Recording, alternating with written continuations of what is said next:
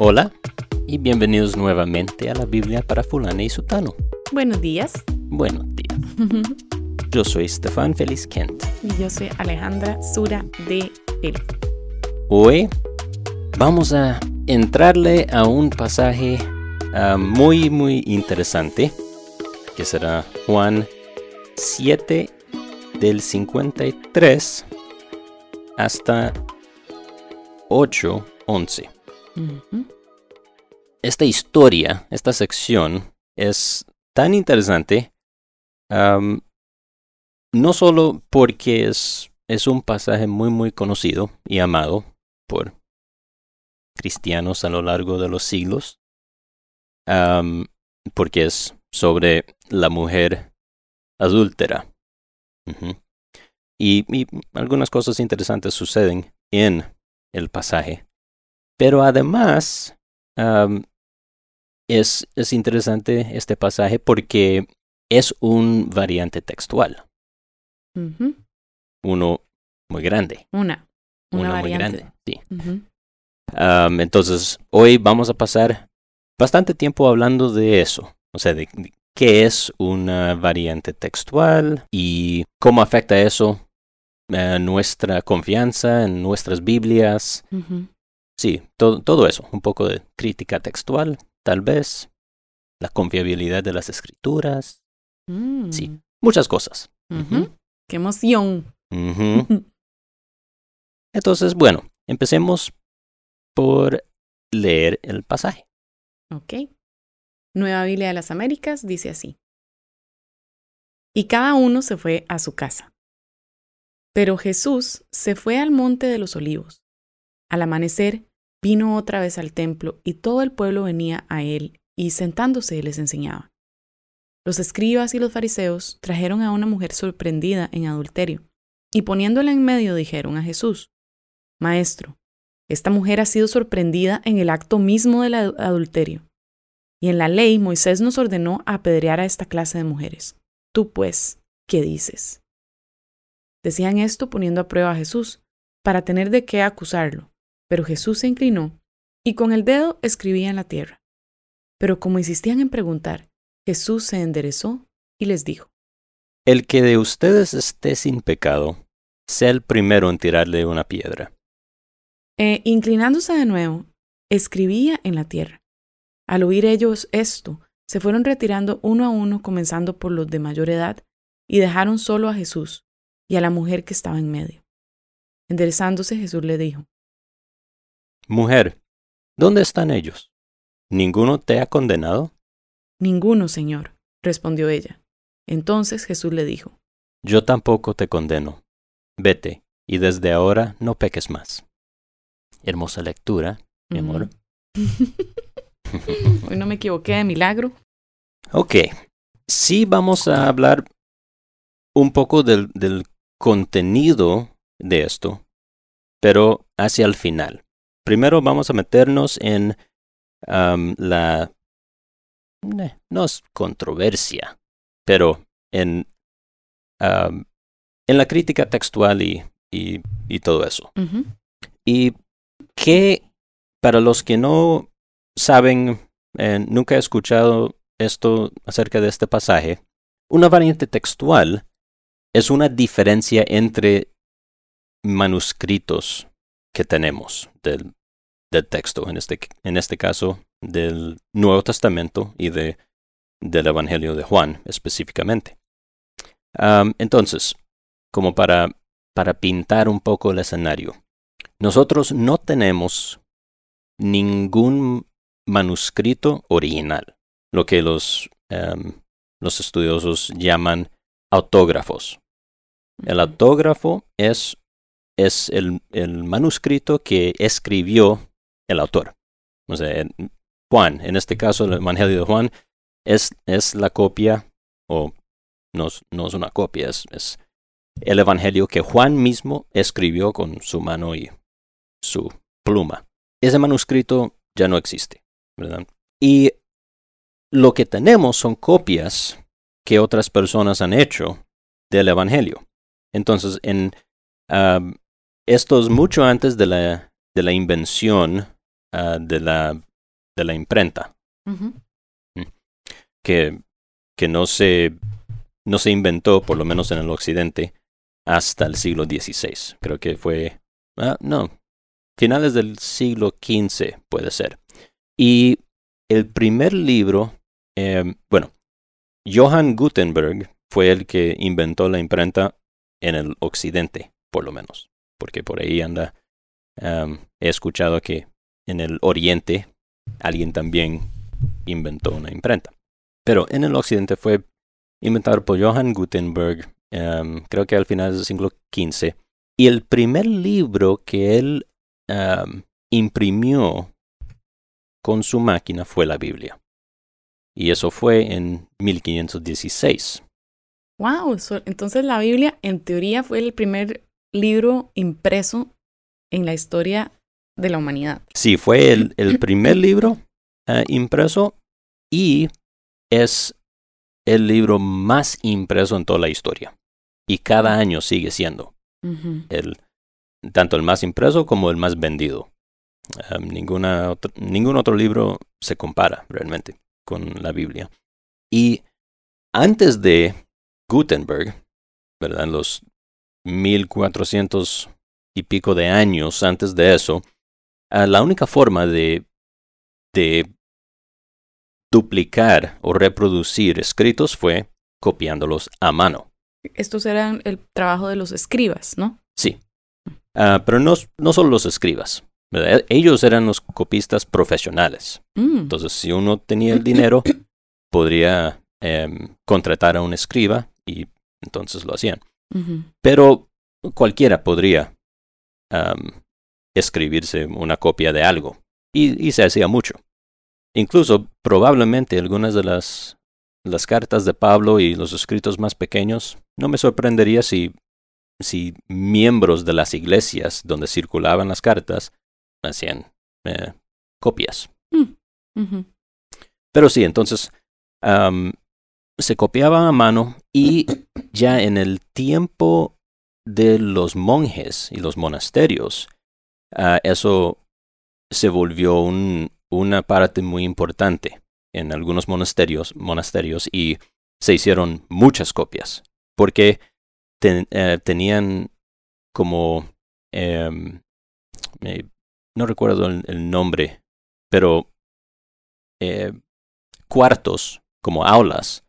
ah, ah, creo que se llamaban scriptorium, pero eran estas habitaciones am, donde varios monjes es- es- estaban y uno leía el Mm. manuscrito y los demás, no sé, tal vez 10 o 20 monjes, eh, digo, am, Escuchaban y Sí, monjes. escribían. eh, escribían. Ujú.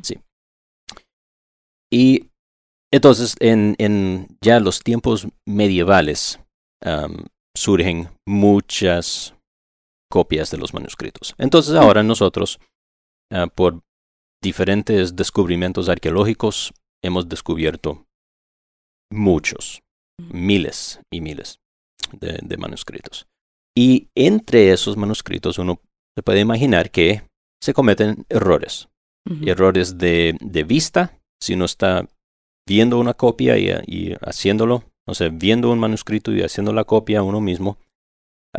Hay errores de oído, si uno, como en los scriptorium, ah, alguien está leyendo y uno escuchando y copiando. Y entre esos errores hay varios tipos también que, que se conocen. ¿Por qué? Porque eruditos han dedicado sus vidas a comparar los Ujú. manuscritos que hemos descubierto y han observado una serie de tipos de cambios que se hacen. Y em, mucho tiempo, mucho estudio se ha hecho en, en eso, en, en los hábitos de los escribas y de hasta hábitos de ciertos escribas de ciertos manuscritos. Ah. Entonces e- es muy, muy interesante. Uno puede ver un manuscrito y, y por la forma de la letra y el tipo de corrección o los, las notas en el margen decir, ah, eso es escriba tal um, y es de este siglo. Entonces, Mm. sí, muy, muy interesante. Um, ok, entonces, variantes textuales. Tal vez em, uno en un manuscrito dice um, los fariseos, en otro manuscrito simplemente dice fariseos, sin el artículo definido. Ok, esa es una variante textual. Um, y Evidentemente es variante porque varía en diferentes manuscritos. Sí. si en un manuscrito tiene artículo definido, en el otro no, entonces eso cuenta como uno. Entonces, cuando uno escucha em, cosas como, ay, la Biblia es, es, no se puede confiar porque es algo que ha sido copiado y copiado y copiado por humanos y hay miles de, miles de, de errores entre los manuscritos, entonces no sabemos qué fue lo original. Eso es miles y miles de diferencias son en su gran, gran, gran mayoría eh, diferencias inconsecuentes, como un artículo definido o no, los fariseos o unos fariseos. Y no, no tienen ninguna importancia en cuanto a nuestra fe. No cambian ninguna doctrina, nada así. Y hay al- pero sí hay algunas variantes que son más importantes, más significantes. Pero, como digo, son muy pocos. Muy, muy, muy pocos. Y aún esos no cambian ninguna doctrina de, de nuestra fe. Son significantes porque son grandes. Como el caso en el texto de hoy. Sí, como el texto de hoy, exactamente. Entonces, esa, esos son variantes textuales y la, la, la disciplina de agarrar todos los manuscritos que tenemos y compararlos y anotar las diferencias, algo que se ha estado haciendo desde hace 500 años. esa disciplina se llama crítica textual. Ujú. Y bueno, entonces antes de entrar específicamente a la variante de nuestro pasaje, hablemos un poco de la confiabilidad de la Biblia. Sí. Porque uno podría pensar que, ah, bueno, sí, si hay estos errores, entonces, ¿qué tan confiables son nuestras traducciones? Y la Biblia, eh, la nueva Biblia de las Américas que estamos leyendo. Exactamente. Y hay, digamos, tres diferentes categorías o, ¿cómo se diría?, elementos que se toman en cuenta con respecto a ver qué tan, qué tan real es lo que tenemos hoy en nuestra Biblia comparado a lo original que escribió Juan en este caso, ¿verdad? Que es el Evangelio que estamos viendo. Entonces, em, esa, es, esa es la pregunta del millón. ¿Qué es lo que escribió Juan y, qué, y en comparación a lo que Juan escribió en el autógrafo? ¿Cómo se compara con lo que nosotros tenemos hoy? Esa e- eso es lo que estamos tratando de considerar. Entonces, em, la primera pregunta que se toma en cuenta es cuántos manuscritos se han encontrado. ¿Cuántas hay? ¿Por qué? Porque eso nos ayuda, ¿verdad?, a entender que ent- entre más manuscritos hay, entre más copias encontramos, entonces así podemos ver más cuáles son las variaciones en esas copias. Eh, entonces, entre mayor cantidad, más podemos comparar y correlacionar y entonces se puede volver a, a- se puede realmente notar qué es el texto original. Sí, más, más posibilidad de reconstruir el texto original. Correcto. Sí. Exactamente. Entonces, eh, el número de manuscritos del Nuevo Testamento em, es increíblemente mayor que cualquier otro libro que incluso se utilizan como libros de historia para enseñar en las escuelas hoy, en las escuelas hoy día. Em, entonces, digamos, hay libros como por ejemplo la Iliada, eh, autores como Sófocles, Aristóteles, Livio, César, Tácito, eh, de los cuales tenemos eh, Platón. textos y se enseñan en las universidades, ¿no? Em, el Nuevo Testamento, comparado con estas obras, es, se ve de la siguiente manera. los, la cantidad de números de manuscritos del Nuevo Testamento comparado con las otras obras antiguas. Em, vamos a ver un cuadro, esto viene de Bierle, este, él es, él es, este, escribe un libro que se llama Sorprendido por la Fe y él hace un estudio como sobre todo esto y dice que eh, Tácito tiene 10 manuscritos, ahora sí, ¿verdad? César tiene Tenemos 10 10 copias 10 copias. de lo que escribió Tácito. Correcto. Eh, Livio 10, Aristóteles tiene 49. ¿Ok? Y de nuevo, eh, es súper importante porque estam- estamos hablando de un mega filósofo que todavía se estudia hoy en día en las universidades y todo lo que dice es absolutamente, ¿verdad? Eh, eh, na- nadie está dudando ni diciendo, ¿estás seguro de que Aristóteles escribió eso? Ujú. No, o sea, 49 nos dice que ahí están, ¿verdad? La, la, la, lo original.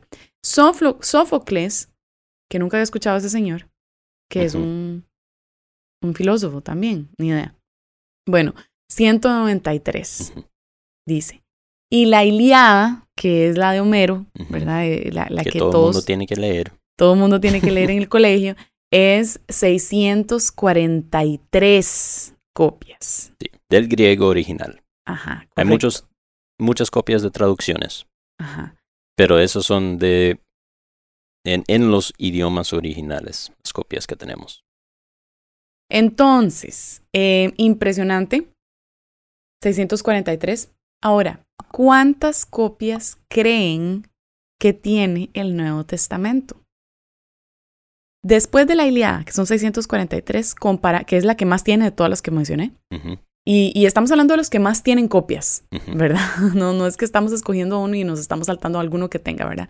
Pero el Nuevo Testamento tiene 24 mil copias. Más, en realidad. Más de 24 mil. Ahora, eso es en, en todas las versiones antiguas, incluyendo eh, otros idiomas. Pero en el griego original, igual, ah, tenemos mucho más que 5000 diferentes manuscritos. Entonces, más de 5000 para el Nuevo Testamento en el griego original comparado con los 643, dijiste, de, de Homero, que es el, el, número 2, Ujú, en cuanto a- número, números de, de copias que tenemos en el original. O sea, el Nuevo Testamento se llevó la medalla de oro y por tres caballos, ¿verdad? O sea, no fue Sí. nada más por una nariz, es por tres caballos que se pasa. Este, y entonces, bueno, eso es lo primero, muy importante, porque eso nos ayuda de nuevo a reconstruir con más precisión. La otra pregunta es cuán tempranos son los manuscritos.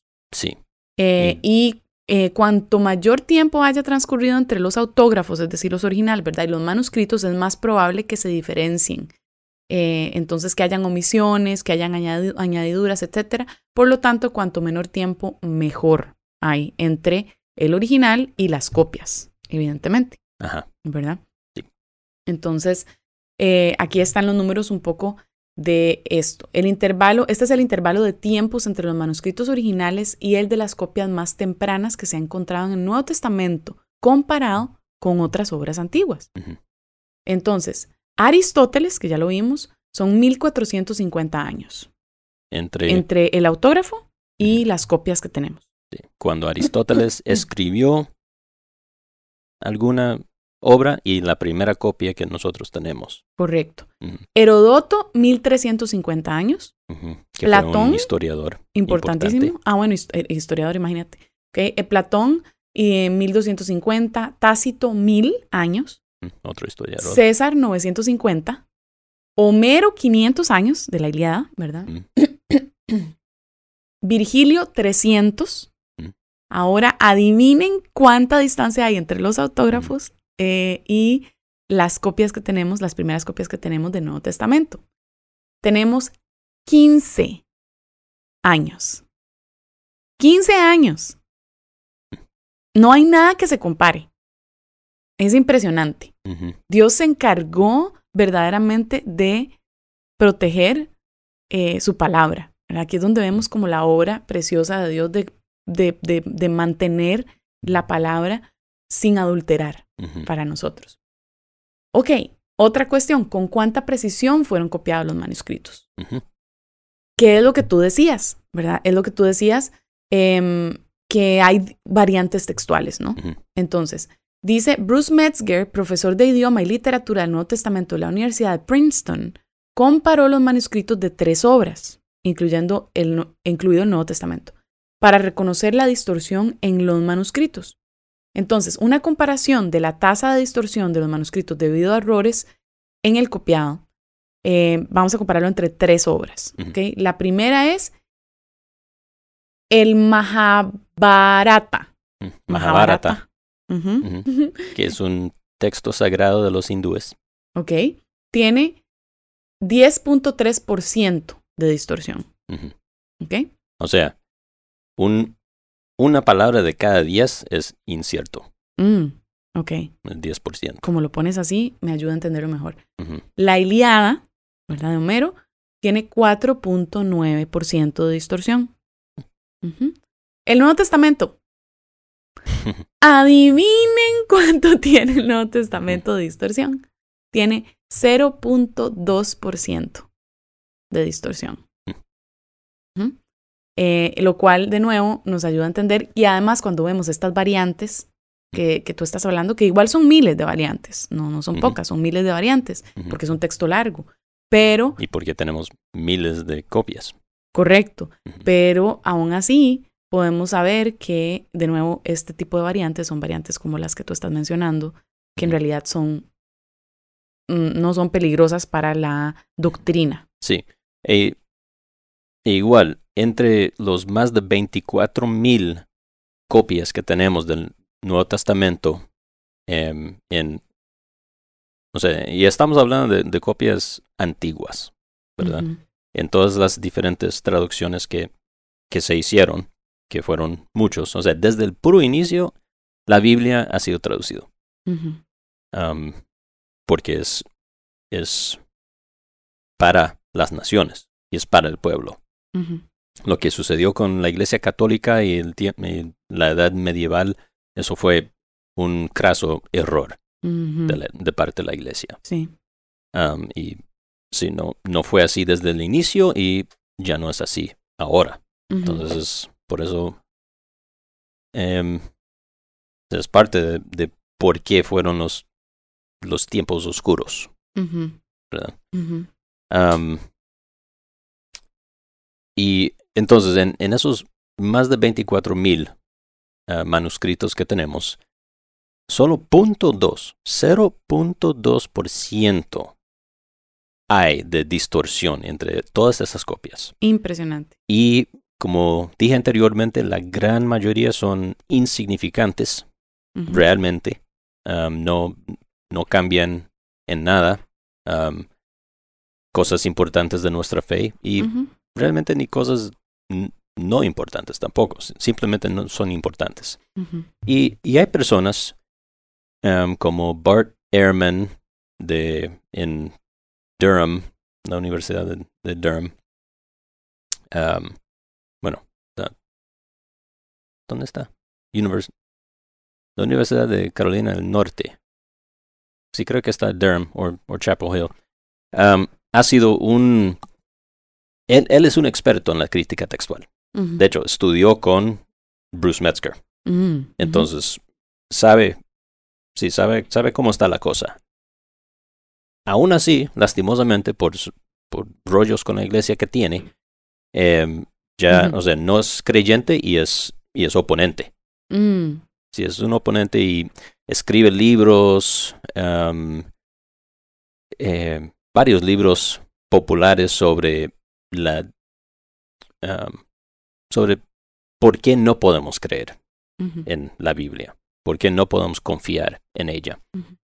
Y sus argumentos, conociendo eh, la evidencia que tenemos de los manuscritos, aún así trata de argumentar que, eh, no, es porque son miles de miles de errores y, y diferencias y esto y lo otro. Y es, y es como, o sea, con toda la evidencia ahí, tan obvio, em, no, no logra ver lo impresionante que es ah, la evidencia a favor del Nuevo Testamento. Porque ustedes que han estudiado en la universidad o no sé si en el colegio les no sé, tuvieron que leer cosas como la Ilíada u obras de Platón, es muy poco probable que sus profesores le han dicho, bueno, vamos a leer la Ilíada, pero para que sepan, no sabemos realmente nada de... No sabemos lo si que realmente escribió. la escribió Homero y qué fue lo que realmente Homero escribió. Sí, no tenemos ninguna idea, porque solo tenemos 600 y picos de copias y la distancia histórica entre Homero y la primera copia es mil años. Entonces no sabemos. 1500. 500 años. Mm, 1500. Ah, o Platón. Solo tenemos 10 copias y mil años de intervalo. Entonces, ¿qué escribió Platón? No tenemos ninguna idea, pero no importa, lo vamos a leer y... 500. No, no se dice eso. Am, y eso muestra el em, enorme, enorme, la enorme parcialidad Sí. que hay en el mundo académico secular. Totalmente. Sí. Entonces, sí, podemos absolutamente confiar en la Biblia muchísimo más que cualquier, cualquier otra em, obra antigua. Sí, Por no- mucho. por mucho. Sí, no. No se compara. Así que ese cuento de que "Ey, es que la Biblia ha sido cambiada y ha sido y la Iglesia Católica la, la, la cambió y le hizo ahí sus distorsiones. y- no, eso es un mito, eso no es cierto. Si alguien, si usted oye a alguien decir eso, con mucho gusto envíele este episodio. Amigo, amiga, estás equivocado. Sí. Porque de nuevo, No tenemos los manuscritos. Podemos ver las Claro. diferencias. Y cuanto, aún con las diferencias, cuanto mayor manuscritos tenemos, mayor posibilidad de llegar a lo original. Sí. Porque si tenemos mil manuscritos y cien, digamos, dicen cosas diferentes y Ujú, 900 dicen lo mismo en, en una parte, Sí. bueno, ¿qué fue originalmente? Y los, y los 900 son de, de edad más temprana, más cercana a lo original. Eh, probablemente eso fue original. no es, no es una... em, No es rocket science. sí, Sí. Ahora, este, lo que sí em, podrían haber variantes en la traducción de las de las Biblias eh, al español. Y yo sé que tal vez este es otro tema. Creo que vamos a tener que hacer dos episodios porque ya no nos va a dar tiempo. Creo que hemos hablado de este tema. eh, eso es ya otra cosa. Eso se trata de traducción, no de variantes. Claro, pero digamos, mucha gente podría decir como, bueno, pero es que hay traducciones muy diferentes y demás, entonces, en- entonces hay que solo escuchar o leer cierta traducción u otra. ¿Qué responderías, digamos, a eso? Yo diría que em, por eso siempre recomiendo, recomiendo leer varias versiones diferentes cuando uno está estudiando un pasaje. Porque esas diferencias más que todo tienen que ver con interpretación de, del texto original. Súper interesante. Bueno, em, no le entramos realmente al texto hoy. no nos dio tiempo, pero está bien. Podemos seguir para la próxima semana. La próxima semana ya le entramos directo al texto. Y yo creo que esta introducción era muy necesaria de todas maneras. Sí, sí, creo que estuvo, estuvo bien, estuvo bueno y espero que les haya servido. Espero que hayan aprendido mucho. Gracias, mi amor. Nos vemos la próxima semana. Gracias por escuchar la Biblia para fulana y sutano. Hasta luego. Hasta luego.